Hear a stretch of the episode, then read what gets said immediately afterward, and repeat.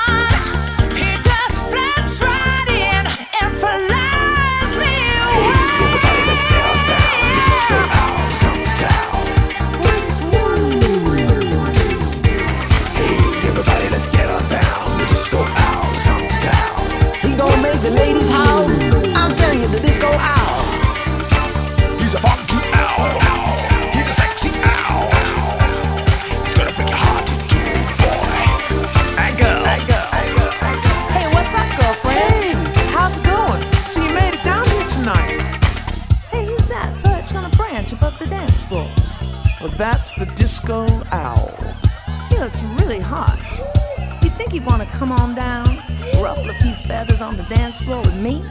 Uh-uh, girl, just don't go there. He's a hard.